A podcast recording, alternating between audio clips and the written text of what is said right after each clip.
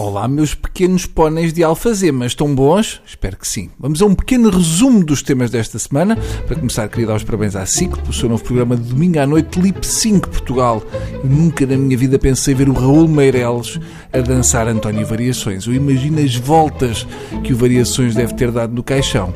Ganhava de certeza. O melhor de tudo foi ver a Sara Matos a dizer Frederick Merck. Frederick Merck. E gostei muito de ver as Déboras Monteiro.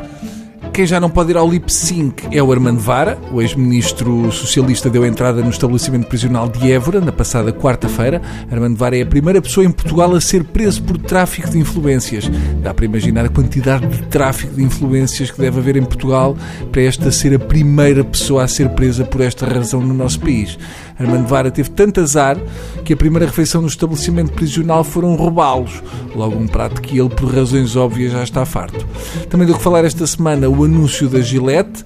A conhecida marca de produtos barbear dedicou o seu mais recente comercial ao sexismo, machismo e assédio sexual. Uma espécie de grito contra a masculinidade tóxica, que começa com a pergunta: Este é o melhor homem que consegue ser?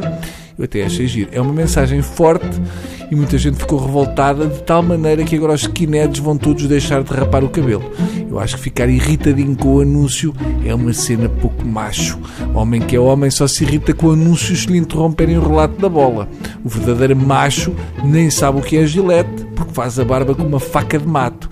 Eu não me senti insultado com o anúncio, nem achei injusto. Todos sabemos que há muitos homens que se comportam daquela forma.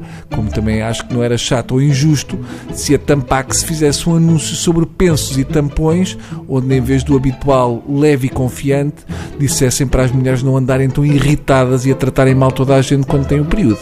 Confesso que até achei porreiro o anúncio, uh, mas vamos por um momento esquecer o conteúdo, porque o que é mais giro disto é ver a gileta dar lições de moral. Ou seja, a multinacional Procter Gamble, que segundo li paga menos 28% às mulheres do que aos homens e tem a chamada Pink Tax, que faz com que os produtos de beleza para as mulheres sejam mais caros que para os homens e que tem crianças de 8 anos na Indonésia a trabalhar, quer fazer um mundo melhor.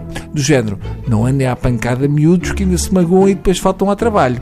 Se a hipocrisia matasse, a malta da Procter Gamble tinha de pegar uma lâmina para cortar os pulsos. Fiche e uma masculinidade sadia era dar pancada num churrasco aos donos da multinacional. Tá bom? Por hoje é tudo.